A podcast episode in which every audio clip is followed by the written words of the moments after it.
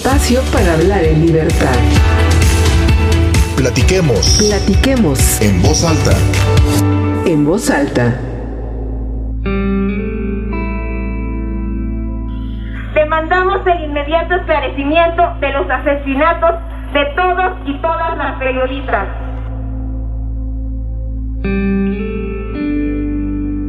¡Fusillo! ¡Nos están matando! ¡Libertad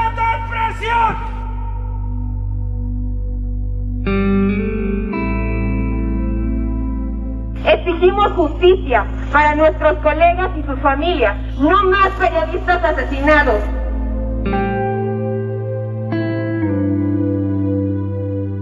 mes, tres periodistas, tres reporteros han sido asesinados.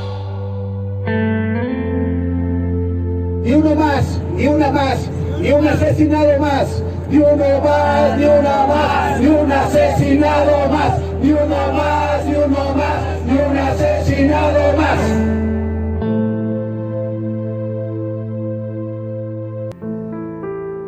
¿Qué tal amigos? Bienvenidos a nuestro podcast semanal en voz alta. Ya lo saben, soy Luz María Sánchez. Desde aquí les enviamos un cordial saludo. Estamos por concluir esta primera temporada de un serial de casi 20 programas en los que hemos escuchado aquí voces de colegas periodistas y expertos en otras materias de interés. Durante esta primera temporada nos hemos enfocado a hablar del quehacer periodístico, de la parte humana de los profesionales de la comunicación y hoy en este espacio pues no podemos sustraernos a una problemática muy muy grave en nuestro país, los asesinatos de las y los periodistas.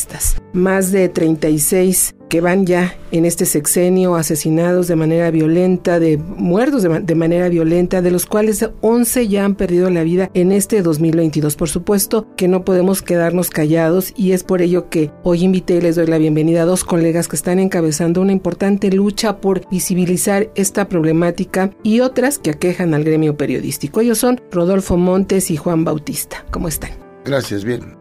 Gracias, gracias por la invitación. Sin duda, grandes compañeros, Rodolfo y Juan, reconocidos periodistas con una larga trayectoria, muy queridos en el gremio y siempre muy activos. Actualmente, Rodolfo Montes es reportero del periódico Luces del Siglo y hemos coincidido desde hace muchos años en diferentes trincheras como reporteros y aparte de su talento, pues ahora está acompañando estas iniciativas para levantar la voz en favor de las y los periodistas, y a quien lo hemos visto cara a cara en algunas de las mañaneras ante el presidente para manifestar este malestar, esta rabia, este temor de los periodistas. Y Juan Bautista, colaborador de Voces del Periodista, mencionar su larga trayectoria, bueno, pues nos llevaría casi todo el podcast de, este, de esta sesión, pero bueno, él ha sido eh, reportero, ha dirigido medios como en prensa, televisión, radio, y como les digo, llevaría mucho tiempo, pero actualmente él es el presidente de la Fraternidad de Reporteros de México. Durante más de tres décadas no solo ha ejercido esta profesión, sino que también pues ha llevado las causas de los periodistas propiciando un trabajo de unidad y profesionalismo para nuevas generaciones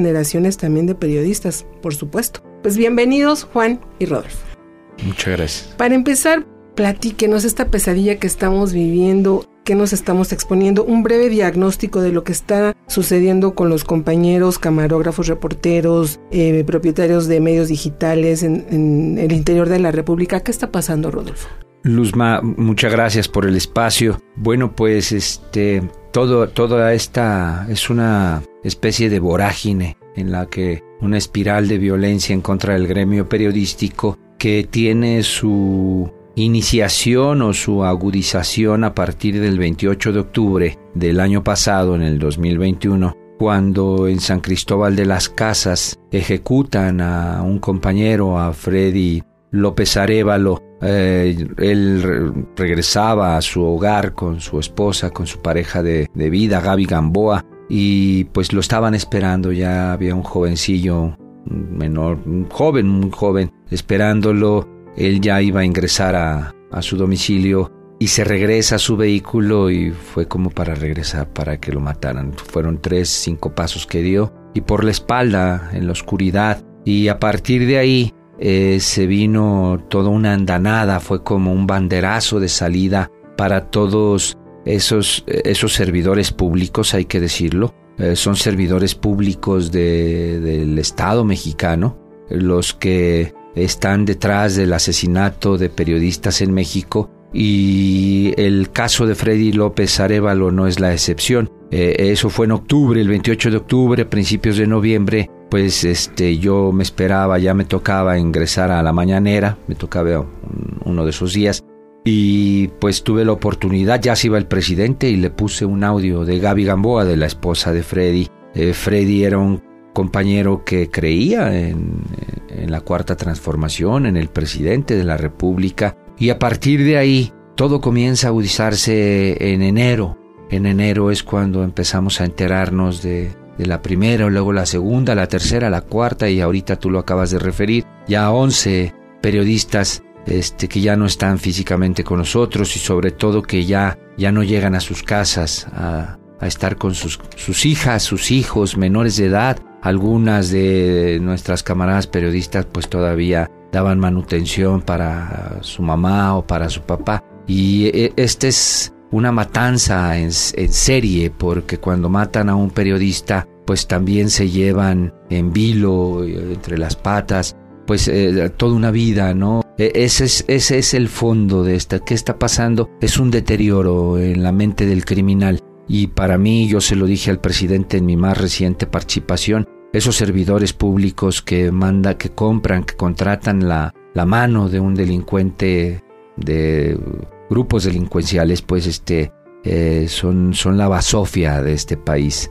Eh, son mentes criminales totalmente descompuestas que están viendo al periodismo como su peor enemigo y todo porque estamos arrojando luz en sus actos criminales, en sus actos de corrupción, porque estamos tocando los intereses torcidos de estos servidores públicos que se que al amparo del poder se valen para hacer de las suyas y pues nuestra labor como periodistas es precisamente cuestionarles esa esa mala práctica del servicio público. Pues te hemos visto muy firme y las respuestas del presidente pues han sido a veces un tanto ambiguas y eso sí, pues nadie se hace responsable. Pero ustedes en esta iniciativa que están teniendo han tenido también reuniones con autoridades, con el subsecretario Alejandro Encinas. ¿Qué respuesta real han tenido a estas, estas peticiones, a estas demandas? Mira, gracias por la invitación, Luz María. Es para nosotros mm, momentos de, de mucha reflexión, sí de dolor, del cual tenemos que reponernos para convocar eh, a la sensibilidad, primero, lo, lo digo con toda certeza, de los periodistas. Los que debemos de tomar conciencia del estado crítico en el que estamos pasando somos nosotros. Creo que en la historia del periodismo mexicano, después de los años 80 de la censura, eh, en los 70 que fue tortura, pero más para la izquierda política, con algunos integrantes del periodismo, sobre todo los ligados al Partido Comunista de Desapariciones. Fuera de esa, de esa época, hoy el periodismo mexicano está transitando por ese, por ese, por ese puente, que no vemos, la, no vemos llegar a la otra orilla del río en términos de estabilidad. Las estadísticas señalan que desde hace siete años eh, se están asesinando, que se rompió la barrera del 1.2% por mes a periodistas para pasar a, a dos. Hoy, hoy llegamos casi a cuatro. Entonces, eh, es algo verdaderamente inaudito. entonces, ¿qué, está, ¿qué estamos haciendo nosotros? Visibilizar nuestra problemática. Porque pareciera que ya es una noticia constante como la tragedia, eh, que también sucede en otros temas, como es el caso de, de las desapariciones de personas. 100 mil personas desaparecidas en este país. Claro. Este, entre 12 y 15 mujeres asesinadas diario. Entonces, ese, esos temas que tienen que ver con la macroviolencia, están permeando otras capas, pero en este caso, y digo el pero con tres puntos, porque el observador, el cronista, el reportero, el que está encargando de dar eh, los puntos de vista de los diferentes actores, está siendo desaparecido, silenciado, acribillado. Entonces, no vemos que desde el poder haya una intención firme de atacar el problema, no de raíz como, como se dice desde presidencia, sino un problema que tiene que ver con los funcionarios que están al frente de esos organismos y también eh, no hay llamados de atención o medidas restrictivas a los funcionarios públicos. Los reportes que tenemos de artículo 19 del comisionado de alto comisionado de las Naciones Unidas señala que el 92% de las agresiones provienen de los funcionarios públicos, es decir, del policía municipal, del subdirector de la policía, del presidente municipal, del director a lo mejor de un organismo este, estatal que tiene que ver con el campo, con Pemex, este, y de ahí proviene esa, esa, esa, ese señalamiento. Entonces nosotros hoy encontramos, esa es una opinión que, en la que estoy con otros colegas surgando, hay una coincidencia enorme, el patrón de asesinatos a periodistas hoy indica una colusión entre el poder público, el, el narco y la, y la delincuencia común. ¿A qué me estoy refiriendo? Que cuando un periodista le es incómodo un presidente municipal, él no ordena, pero él, él asiente. Él manda una señal.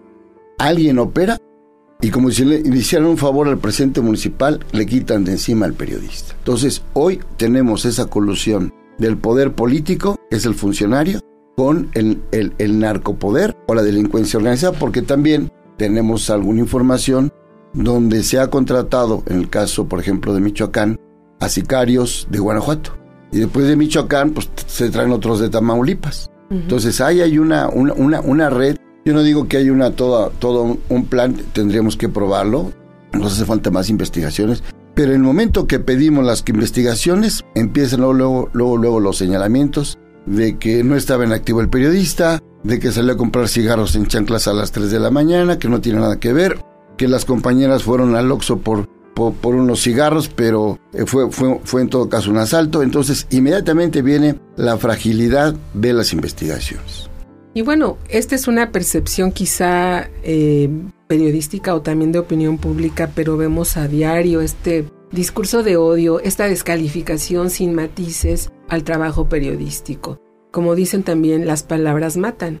Desde el la tribuna de Palacio Nacional es una constante mencionar a los grandes o los personajes más visibles, pero también a este ejercicio periodístico. Esto también está creando entre el ánimo de la población, de pronto uno lee y dice, pues mataron a un periodista, pues no son ni de primera ni de segunda, es como cualquier ciudadano. Sí, mira, nosotros, yo en lo particular no estoy en contra de la figura presidencial. Tiene su forma de ser, su discurso, su trayectoria a la cual abonamos muchos periodistas independientes, que le abrimos el micrófono, muchos nos censuraron en su momento, otros los despidieron o de plano cerraron los programas, eso en tiempos del éxodo, de los tres éxodos de él. Pero el tema aquí tiene que ver, creo también, con los funcionarios menores que están al frente de los mecanismos, porque una cosa es el discurso que sí logra permear, pero otra cosa es que, que los funcionarios de abajo hagan eco de eso que, que, que, que los sigan a, pie juntillas o que también repliquen, porque ahí tenemos las actitudes en su momento de Javier Bonilla, del mismo Dan Augusto, que hoy es secretario de Gobernación, con un trato despreciable, mísero, ante los reporteros de Tabasco, porque yo estuve ahí.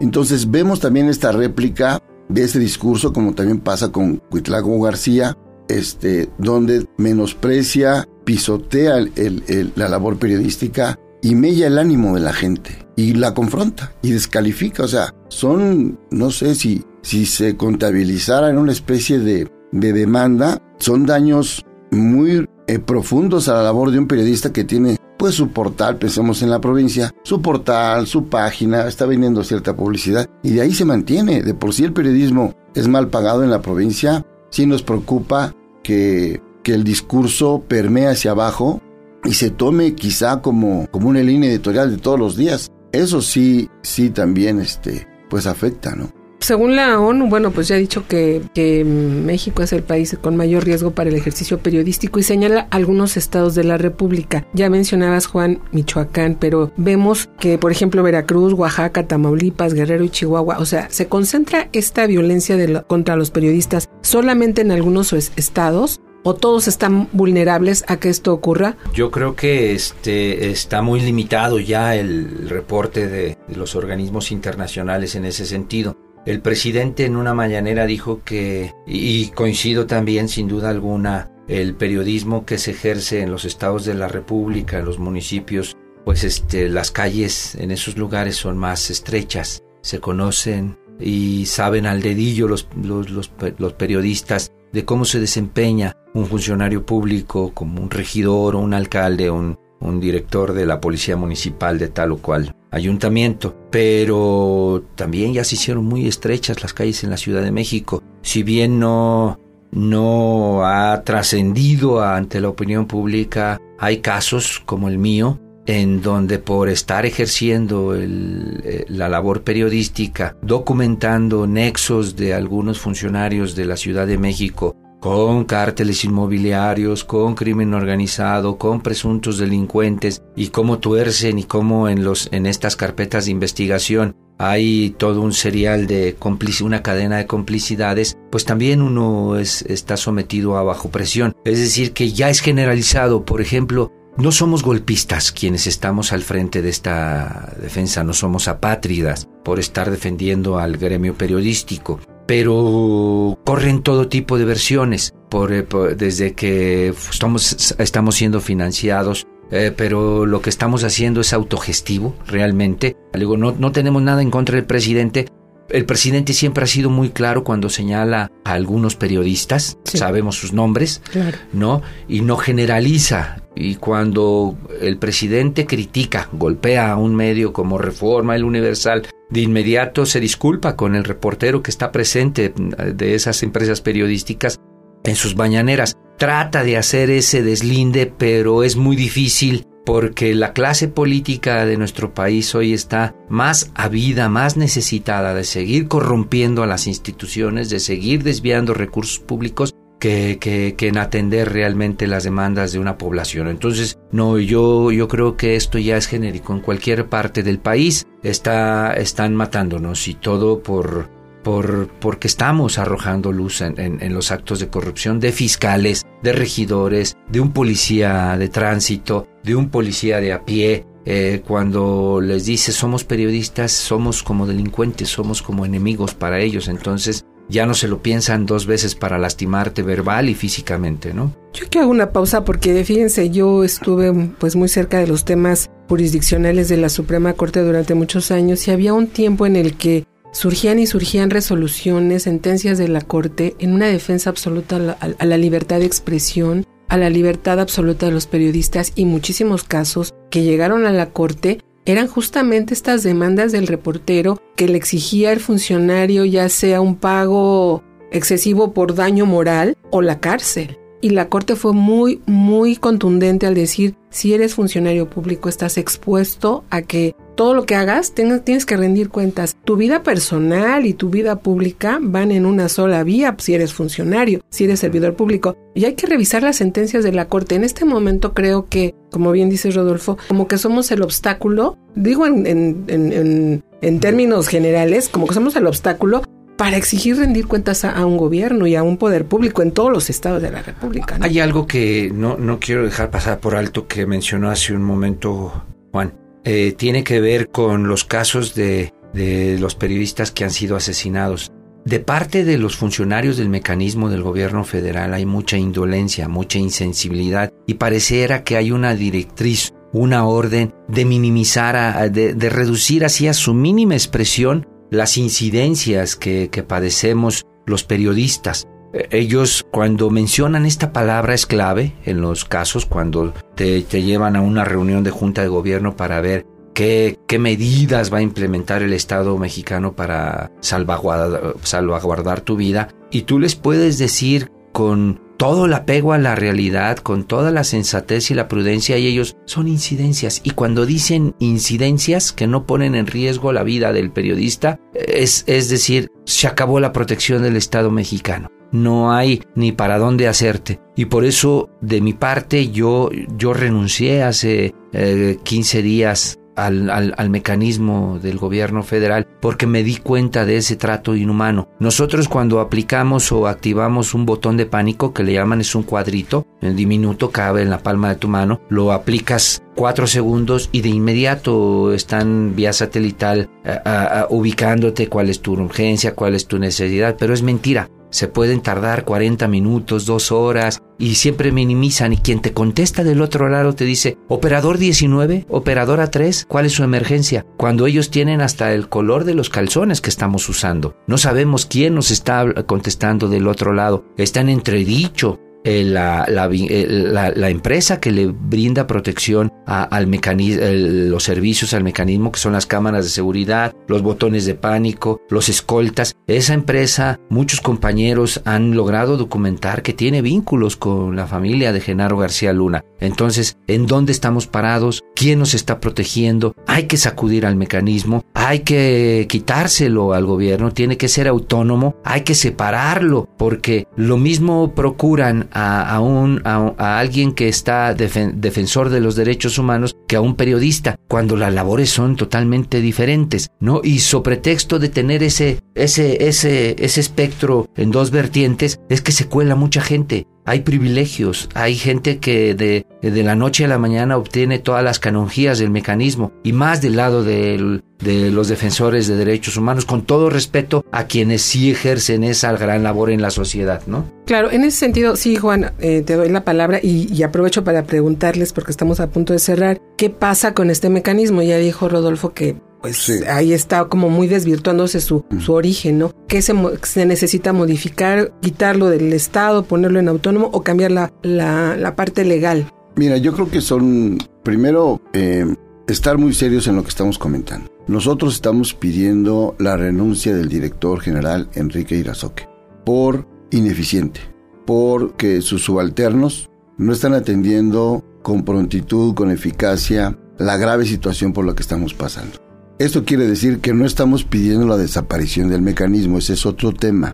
Lo que sí necesitamos es revisar las funciones del mecanismo y antes que pedir otra cosa necesitamos una fiscalización periodística por periodistas. Hay un monto económico que se distribuye, pero vemos que hay personas que no son periodistas y que tienen hasta salarios, tienen escoltas, tienen vehículos, personas que no los necesitan o que fueron defensores de los derechos humanos metidos en la defensa de delincuentes. De eso tenemos datos, datos serios. Entonces, quizá hoy el mecanismo, porque las ocasiones en que me lograron invitar, yo creo que después de lo que hicimos en El Ángel ya no me van a volver a invitar a ninguno de nosotros, pero nos importa un pepino, eh, a esos foros donde eh, estamos viendo que siempre estaba la justificación, es que el mecanismo no está diseñado para proteger. Bueno, pues entonces creemos un mecanismo o dotémoslos de ciertas facultades ligados a un sistema de protección y no solamente un sistema de monitoreo. Para empezar desde ahí. Pero tampoco vemos desde el gobierno que nos escuchen en el tema para tratar de implementar eh, primero para subsanar esas medidas, bajarle a la ola y a la campaña de violencia y de odio que permea en hechos fatídicos y criminales en contra de las familias mexicanas y de los periodistas, pero tampoco vemos iniciativas legislativas que se acerquen a, las comisiones que hay de atención a periodistas, tanto en la Cámara de Diputados como en los senadores, ustedes lo saben, donde digan, bueno, pues vamos diseñando un mecanismo en la mexicana donde recupere parte del, del trabajo del mecanismo que a lo mejor está mal, mal mal, mal conceptualizado, ampliémoslo, dotémoslos de, de otras facultades y pongámoslos y, y, dejémoslos en, en, autonomía. Tampoco vemos esa intención. O sea, estamos realmente los periodistas hoy en el limbo de la justicia, en el limbo de la iniciativa legislativa, en el limbo del discurso político. Estamos en el limbo. Hoy yo alerto que debiéramos establecer en lo inmediato un plan de seguridad para las próximas elecciones, porque ahí es donde otra vez el crimen organizado, la iniciativa privada, tratará de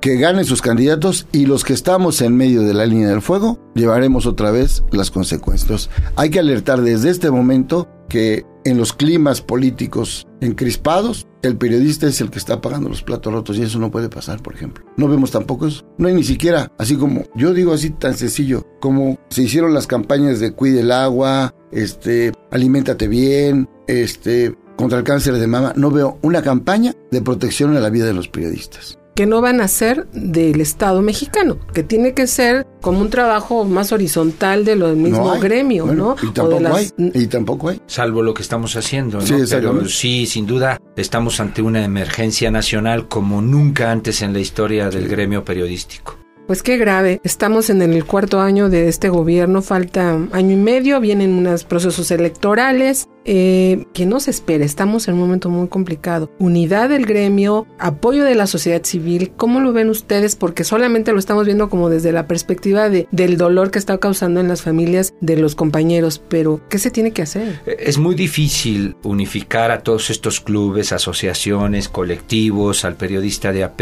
al periodista individual porque todos estamos sumergidos en un marasmo por la supervivencia, por llevar el pan a, nuestros propios hogares, que somos solidarios cuando ejecutan a alguien y volvemos a salir a las calles, sin duda. Nos gana la consolación cuando lo que debemos tomar en cuenta y responsabilizarnos ante esta situación es que estamos padeciendo una emergencia nacional y que esta nos debe de llevar a todas y cada una de nosotras como personas, como ciudadanos, como periodistas, a extremar nuestras precauciones porque estamos solos. No el Estado mexicano en este sentido, en este para con el gremio para mí es un estado fallido. En consecuencia, quienes están estudiando todavía, quienes están a punto de egresar de las de las universidades públicas y privadas y saben y piensan que se van a, a enfrentar ante esta pesadilla, que extremen todas las precauciones habidas y por haber. Yo no veo ninguna universidad ni pública ni privada que tenga una materia es profeso para llevar a cabo esto, salvo talleres por ahí que, que les imparte alguien cobertura en narcotráfico, dos, tres módulos y se acabó. No. Yo creo que es momento de que, que el periodista por sí mismo implemente sus protocolos. No hay varitas mágicas.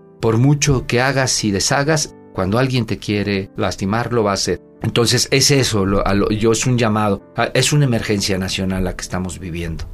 Qué grave, amigos de En Voz Alta, estamos escuchando pues lo que vemos a diario en tele, en radio, pero esta es el corazón del problema que están padeciendo muchos compañeros al interior de la República y como bien dice aquí Rodolfo y Juan, es una situación que está llegando también a la Ciudad de México, así es que hay que estar muy alerta. Vamos a continuar con el tema, vamos a dar por terminado este episodio. Yo les agradezco a Juan Bautista, a Rodolfo Montes el haber estado aquí por este tema tan tan delicado y vamos a continuar. Yo los invito para que en el próximo episodio platiquemos acerca de qué está haciendo también el gremio periodístico en términos de organización, en términos de, de unión gremial para mejorar su situación, porque no todos viven, la mayoría no viven en jauja y tienen un final de su periodo laboral muy complicado. Vamos a tener esta charla con Juan Bautista, quien comprometía que se quede aquí para un próximo episodio. Te agradezco, Rodolfo. No se pierdan, por favor, amigos de En Voz Alta, el, el siguiente episodio. Y pues yo así nos despedimos de voz alta a través de Spotify. Ya lo saben, todos los miércoles a partir de las 6 de la tarde lo pueden descargar, escucharnos y compartirlo en el momento que quieran. Para cualquier comentario nos pueden escribir al correo de vozb.gmail.com, seguirnos en Twitter arroba en voz alta, en Instagram me encuentran en arroba luzmis-voz. Mil gracias a nombre del equipo de producción Irán Álvarez. Hasta pronto y muchas gracias.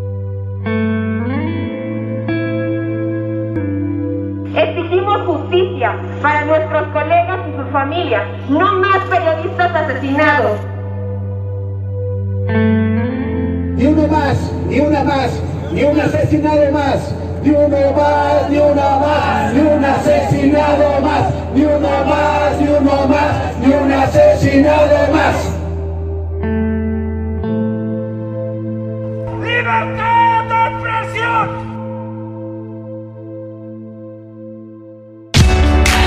En voz alta. Un espacio para hablar en libertad. Platiquemos. Platiquemos. En voz alta. En voz alta.